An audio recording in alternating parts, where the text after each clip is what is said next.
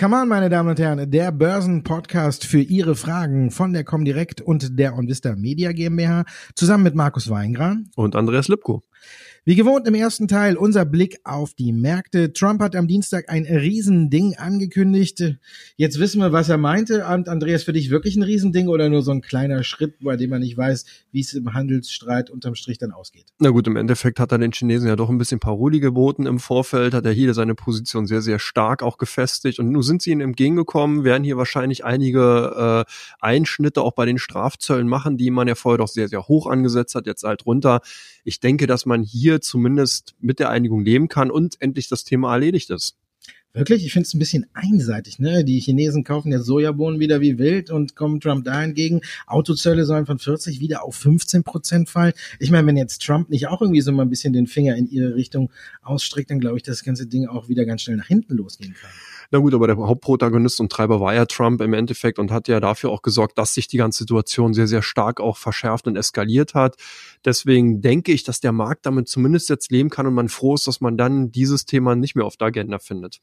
Also der berühmte kleine Strohhalm, den man jetzt greift, damit man auch zumindest eine Rechtfertigung hat, warum die Kurse wieder steigen. DAX ja gestern im Plus und heute auch äh, stabilisiert er sich ein bisschen, aber die Probleme werden nicht kleiner. Theresa May ist auf äh, ja, Rettungstour gestern gewesen durch ganz Europa, war in Holland, dann waren sie in Berlin bei Frau Merkel und am Ende in Brüssel. Und während die unterwegs war, haben sie zu Hause schön an ihrem Stuhl gesägt. Ne? Kaum ist sie wieder zurück auf der Insel, gibt's ein Misstrauensvotum. Belastet die Märkte heute nicht so sehr. Aber was passiert, wenn es durchgeht? Ja, na, vor allen Dingen ist sie ja auch abgeblitzt, das darf man nicht vergessen. Sie hat ja angeklopft in Deutschland und in dem Frankreich. Beide äh, Führer dahingehend gesagt, nee, mit uns kannst du nicht verhandeln. Warte ab, was die EU insgesamt dann eben Richtung Großbritannien schicken wird. Ist natürlich auch nicht schick, wenn man mit so einem Paket wieder zurück nach England kommt. Das Misstrauensvotum ist natürlich schon interessant. Wir haben ja schon sehr, sehr viele Ränkespiele auch in den vergangenen Monaten gesehen. Wer ist da nicht alles gekommen und gegangen? Minister sind, haben ihre Posten verlassen. Also man sieht, dass doch hier schon die Gemüter relativ hochkochen, aber der Markt bleibt cool. Im Endeffekt, was wollen wir sehen? Wir wollen Fakten sehen und die haben wir momentan eigentlich noch nicht bekommen. Oder siehst du da welche am Horizont? Nee, ist ja auch ungewiss, ob äh, Theresa May wirklich abgesägt wird. Man braucht ja dafür nur, oder sie brauchen ja nur 48 äh, Briefchen, die da eingereicht werden mussten. Die sind jetzt da, jetzt wird abgestimmt. Wenn sie gewinnen sollte, ist sie ein Jahr lang unantastbar äh, auf dieser Seite. Wenn sie verliert, dann glaube ich schon, dass es ein bisschen äh, negative Wirkung hat, weil dann werden wir ja wohl wahrscheinlich auf einen harten Brexit zusteuern, da die EU ja auch nicht bereit ist, nachzuverhandeln und die, die sie absägen wollen, äh, die wollen ja nachverhandeln. Na, es kommt halt drauf an. Ich denke, dass natürlich, du weißt ja, wie Politik funktioniert, das ist ja in allen Ländern gleich. Im Vorfeld, beziehungsweise wenn man eben an der Seitenlinie steht, dann sieht das alles ganz, ganz einfach aus und man denkt, man kann ja seine Position auch durchziehen, beziehungsweise dann eben doch forcieren. Ist man am Verhandlungstisch, dann werden eben doch ganz, ganz andere Seiten entdeckt und das Licht sieht auch ganz anders aus. Von daher glaube ich, dass wir hier auch ein Einknicken von der englischen oder britischen Seite sehen werden, wenn es dann soweit ist. Ein hartes Hardlanding ist für keine Seiten äh, denkbar, ein Wunsch, äh, auf jeden Fall kein Wunschszenario. das würde sehr, sehr große Folgen und weitreichende Folgen nach sich ziehen. Also ich denke, dass wir doch eher irgendwo ein Middle-Case-Szenario bekommen. Ja, und äh, viel tiefer kann es ja auch nicht mehr gehen im DAX eigentlich. Ne? Nee. da ist nicht mehr so viel Potenzial nach unten. Die beiden Vizepräsidenten von Italien, die werden äh, sich abgeklatscht haben, nachdem Macron jetzt äh, aufgrund der Proteste der Gelbwesten äh, ins Fernsehstudio gewandert ist und großartige Versprechungen gemacht haben. Italien hat direkt gesagt, Moment, da sind ja jetzt Milliarden, die Frankreich mehr ausgeben will da und äh, die werden das Defizit äh, wahrscheinlich auch nicht äh, so einhalten können und äh, deswegen sind wir eigentlich fein raus. Kriegen wir mit Frankreich das nächste Sorgenkind in der EU? Also zumindest stellt sich so dar, als wenn hier so ein bisschen die Disziplin, die finanzielle Disziplin doch bei dem einen oder anderen Staat nachlässt. Und ich glaube, dass Italien hier nicht eine unwesentliche Rolle gespielt hat. Man hat sich ja doch sehr als schwächeres Mitglied, als, schwächeren Verhandlungspartner gegen die EU einfach so hingestellt, gesagt, friss oder stirb. Das machen andere Staaten jetzt auch. Wir hatten es ja damals schon mit den Maastricht-Kriterien auch gesehen. Die ersten zwei Jahre wurden noch Strafzahlungen geleistet. Danach ist sozusagen dieses Kriterium eigentlich unter den Teppich gekehrt worden. Also ich denke, das ist ein, äh, ein Phänomen, was wir sehen werden. Oder siehst du da irgendwelche anderen Ereignisse oder Entwicklungen? Naja, Versprechen sind jetzt da und jetzt muss natürlich auch Macron gucken, wie er den Bogen zur EU schlägt. Wahrscheinlich wird das Haushaltsdefizit jetzt in Frankreich auch ein bisschen nach oben gehen. Es werden ja ein paar Milliarden, die er da jetzt in die Hand nehmen will, um äh, die Leute zu beruhigen. Aber man hat ja gesehen, nach der Fernsehansprache hat er das Ganze so ein bisschen nachgelassen. Er muss man jetzt auch gucken, ob er mit der Nummer jetzt so da rauskommt oder ob er gar nochmal nachlegen muss, wenn die äh, Verhandlungspartner hier, die Gelbwesten, sagen, nee, das reicht uns ja nicht. Also, sie sind ja jetzt auch gespalten. Die einen sagen ja, okay, ist schon mal ein Schritt in die richtige Richtung, aber viele sagen ja auch, viel, viel zu wenig. Ne? Aber gut, man muss das Geld auch erstmal haben. Aber ich denke auch, wir sind jetzt äh, am Markt äh, so langsam in so eine überverkaufte Lage reingerutscht, dass äh, den Leuten teilweise dann auch oder den Anlegern die Sache so ein bisschen äh, egal ist. Sie wollen das einfach ausblenden, weil sie auch nicht wollen, dass der DAX noch tiefer fällt, oder? Ja, zumindest ist man gesättigt. Ne? Man hat jetzt auch schon ein bisschen die Schnauze voll. Das hast du ja eigentlich ganz richtig gesagt. Viele Themen kommen immer wieder hoch. Man hat sie immer wieder auf der Agenda, ob es die Haushaltsdisziplin der einzelnen EU-Staaten ist, ob es der Brexit ist, ob es Trump mit seinem Handelsstreit gegen China China ist, etc. Die Liste ist lang. Mittlerweile ist so ein bisschen Sättigung da. Die Marktteilnehmer gucken eben auch auf die Bewertung und wir haben ja viele Unternehmen, die haben ja auch massiv schon verloren. Man darf nicht vergessen, dass eine Bayer sich hier teilweise ja mehr als 50 Prozent dann eben vergünstigt hat. Wir haben andere Unternehmen wie Fresenius, die eben innerhalb kürzester Zeit hier 20, 30 Prozent an Kurswert eingebüßt haben. Das sind alles Kursbewegungen, die natürlich auch ein Stück weit schon übertrieben sein könnten und demzufolge dann auch Schnäppchenjäger aufs Programm rufen. Ja, da kann man vielleicht jetzt das ein oder andere günstige Paket schnüren. Ne? Wir gucken mal, wie es weitergeht. Teil 2 unseres Börsen-Podcasts. Come on, meine Damen und Herren. Hier stehen Ihre Fragen im Mittelpunkt. Sie können uns Ihre Fragen schicken. Zum einen at comeon at onvista.de oder comeon at comdirect.de. Das sind die beiden E-Mail-Adressen. Da können Sie Ihre Fragen hinschicken und dann wandern die direkt hier in die Sendung zu Andreas und mir. Erste Frage, Andreas, die reinkam. Wer sind die wichtigsten Akteure auf dem Aktienmarkt? Tja, wenn man auf den deutschen Markt guckt, muss man sagen, die kleinen Anleger sind es sicherlich nicht. Das sind die großen institutionellen Anleger, die die Richtung vorgeben und der kleine Anleger schwimmt so ein bisschen mit. Aber wie sieht es so weltweit aus? Gibt es da Unterschiede oder ist das eigentlich so ein Phänomen oder so ein Bild, was man überall hat? Nee, ich denke, das Bild da hast du vollkommen richtig beschrieben. Im Endeffekt sind es die großen Kapitalsammelstellen. Wir haben hier Pensionsfonds, die sehr, sehr große äh, Marktanteile haben. Wir haben Fondsgesellschaften insgesamt, aber auch eben Banken, die hier natürlich durch Produkte wie zum Beispiel Fonds oder ETFs eben natürlich auch im Markt sehr, sehr große Gewichtungen haben.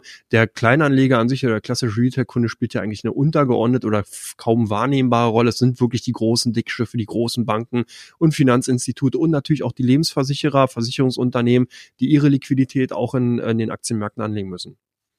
Dann haben wir noch eine Frage. Paul Singer ist bei ThyssenKrupp und Bayer eingestiegen, Markus. Was meinst du, was heißt das denn für die Zukunft beider Unternehmen? Ja, wenn so ein Hedgefonds da um die Ecke kommt, dann weiß man eigentlich, es ist so äh, die übliche Vorgehensweise, die dann einsetzt. Zum ersten Mal guckt man nach einem günstigen Zeitpunkt, wo man jetzt äh, veröffentlicht, okay, wir sind dabei, dann wartet man so ein bisschen ab, dann stellt man die ersten kleinen Forderungen, setzt den Vorstand ein bisschen unter Druck und dann kommen vielleicht noch andere an die Aktionäre mit ins Boot und dann wird die Bewegung immer größer. Paul Singer ist bei ThyssenKrupp auch nicht anders vorgegangen, hat hier mit Cevian natürlich auch noch einen großen äh, Aktionär oder gehabt, der natürlich auf der gleichen Welle geschwommen ist, aber das Bild war hier ähnlich. Singer ist auch eingestiegen, man forderte die Zerschlagung von ThyssenKrupp, Hiesinger ist zurückgetreten und erstmal war die Fantasie da, danach war klar, ThyssenKrupp wird aufgespalten und das hat die Aktie natürlich erstmal beflügelt, wenn ThyssenKrupp dann nicht ja unterm Strich dann nochmal die Gewinnwarnung dann zum Schluss rausgegeben hätte, dass man äh, quasi mit einer schwarzen Null da rausgeht, äh, übers Jahr gesehen, wegen der Kartellstrafen, aber ich denke mal, das ist jetzt ein Sonderfall oder ein Sonderposten von ThyssenKrupp, also kann man sagen, äh, wenn der Batzen weg ist, dann haben wir noch das Joint Venture mit Tata Steel auf dem europäischen europäischen Markt, die Aufspaltung. Ich denke, da kann viel äh, Fantasie wieder in die Aktie zurückkommen. Ja, bei Bayer wundert es mich ein bisschen. Normalerweise kennt man nur von Apple, dass äh, sowas nicht rauskommt. Ich kann es irgendwie nicht so richtig glauben, dass Paul Singer, wie da vermutet wird, schon ein Jahr an Bord ist und die Füße stillhält. Weil du hast ja eben auch richtig gesagt, die Aktie hat ja fast über 50 Prozent nachgegeben. Also, dass er sich so einen Verlust antut, puh, da muss ich sagen, Hut ab, dass er so lange stillgehalten hat. Jetzt wird natürlich auch spekuliert, ob er eine Aufspaltung von Bayer fordert. Natürlich ist es Bayer ein Unternehmen, wo man sagen kann, wir gehen eine Pharma, wir gehen Agrar, wir teilen das auf und machen zwei Unternehmen draus, die wahrscheinlich in der Summe auch wieder mehr wert sind als ein einzelnes Unternehmen. Aber da muss man erstmal abwarten. Der Vorstand von Bayer sagt ja, hm, hm, hm, bei uns hat er noch nicht angerufen. Ich kann es mir so recht nicht vorstellen, dass er sich noch nicht gemeldet hat. Wir müssen mal abwarten. Aufspaltung für Bayer ist natürlich eine Option, aber ich denke, bis die Fantasie einsetzt, da wird es dann eher noch ein bisschen dauern. Da stehen noch die Klagen gegen Monsanto, gegen Glyphosat im Vordergrund und da haben wir jetzt schon die Marke von 9300 überschritten. Ja, da müssen wir halt ein bisschen abwarten. ThyssenKrupp sehe ich das für Singer ein bisschen aussichtsreicher. Dann die nächste Frage. Technische Analyse. Nützt die bei politisch stürmischen Zeiten was, weil da sehen wir ja Ausschläge, die eigentlich in der Charttechnik so richtig nicht berücksichtigt werden können, oder? Also zumindest ist es ganz gut, um das Big Picture, um das große Bild noch im Auge zu behalten. Ich denke auch, dass natürlich so eine Sondereinflüsse oder Sondernachrichten, die eben aus der politischen Ecke kommen, die kann ein Chart dahingehend gar nicht darlegen. Sollte er ja auch nicht. Das würde ja bedeuten, dass der Markt vorher sowas schon vorwegnimmt. Kommt halt eine un, äh, unangenehme Überraschung oder eben auch eine positive Überraschung in den Markt, wird das in diesem Augenblick in den Preisen eingepreist oder in den Kursen eingepreist. Von daher äh, gilt es die Charttechnik eigentlich dann nur dafür gut, um wirklich zu sehen, okay, auf welchem Niveau bewegen wir uns. Und ich glaube nicht, dass man damit wirklich Ad-Hoc-Nachrichten, wie sie ja dann eben auch sein sollten, wirklich da kann. Dann haben wir noch eine interessante Frage zu Sixt. Eine Stellungnahme wird, wird da erwartet, Markus. eine Stellungnahme, ja. Dann nehme ich mal Stellung. Also, ja, da kann man natürlich charttechnisch, muss man jetzt natürlich gucken, ob es bei 80 Euro ungefähr hält. Fundamental finde ich alles in Ordnung. Six hat sich gut positioniert, macht clever Werbung, finde ich immer wieder gut. Wenn ich euch hier in Hamburg besuche, sehe ich immer die Werbung im Flughafen von Six, die gefällt mir immer sehr gut. Peppig, alles gemacht. Die sind gut im Markt positioniert. Sie haben Nebenfelder mit noch Autoverkäufen, wo sie ihre alten Autos verkaufen. Alles natürlich hat das Dieselgate da auch ein bisschen mit reingespielt, dass die Preise ein bisschen runter sind. Aber ich denke, hier ist eigentlich alles in Ordnung. Ordnung und es ist so eine Aktie, wir haben ja gesagt, der eine oder andere schnürt sich jetzt so sein Päckchen, wenn die Kurse unten sind und ich denke, da ist Sixt auch so ein Kandidat, wo man wirklich mal den oben auf die Watchlist stellen kann, um dann wirklich auch zu sagen, okay, das ist vielleicht eine Aktie, die packe ich in mein Paketchen mit rein. Letzte Frage dann an dich nochmal, äh, wie kann man Trends erkennen? Kann man die oder guckt man einfach nur, wann äh, geht's los? Ja, passt eigentlich ganz gut zu der Frage davor, äh, die du mir gestellt hattest oder beziehungsweise die das Publikum gestellt hatte, äh, ist natürlich Charttechnik. Da sieht man dann schon ganz klar Trends. Das heißt, wenn eben äh, Kurse in entsprechend in eine Richtung gehen, kann man eben zum Beispiel mit Trendlinien arbeiten und kann oder Trendkanäle einzeichnen und sieht dann eben, wie steil und wie stark so eine Trends sind und demzufolge kann man seine Schlussfolgerungen dann eben auch machen. Also es ist möglich, bloß die Aussagekraft ist natürlich dahingehend begrenzt, wenn man nicht weiß, wie lange die dann eben auch anhalten. Man kann zwar einen Trend lokalisieren, aber eben nicht die Dauer und auch nicht von dieser gebrochen wird. Ja, wir haben ja einige Trends jetzt zuletzt gesehen. Der Bitcoin war ein schöner Trend, der ja. jetzt äh, genau ins Gegenteil gedreht ist. Bei Cannabis weiß man noch nicht so recht, ob der Trend schon wieder vorbei ist. Manche Aktien gehen wieder hoch, haben wir ja auch schon drüber gesprochen. Jetzt hat der Marlboro Mann ja zugeschlagen und bei Kronos sind sie eingestiegen. Also da weiß man noch nicht, ob der Trend so ganz vorbei ist. Aber wir wollen natürlich auch den Leuten was mitgeben. Siehst du einen neuen Trend irgendwie? Na gut, ich denke, dass E-Mobility natürlich weiterhin interessant wird. Da ist ja ein bisschen Ruhe reingekommen. Man hat jetzt eben auch durch Tesla und durch diese ganzen, äh, äh, sage ich mal, Äußerungen von Elon Musk ja hier, dann war man doch ein bisschen skeptisch. Aber ich glaube, dass das ein interessanter Trend werden wird, den wir auch in den nächsten Jahren noch sehen. Und da gibt es viele Unternehmen, auch gerade aus Asien, die sich da gut positionieren und die sicherlich interessant sein können. Von daher würde ich diesen Trend zum Beispiel gar nicht mal so unter, unter den Scheffel stellen. Ja, aber da kam ja jetzt aber auch die Nachricht, dass der Markt, der Automarkt in China schrumpft. Passt das noch in den Trend rein, wenn die jetzt zum ersten ersten Mal seit einem Jahrzehnt äh, die Absatzzahlen auf dem chinesischen Markt zurückgehen. Ist das so ein Zeichen, ein Warnzeichen oder einfach mal auch eine Flaute, weil die einfach genug Autos äh, schon haben?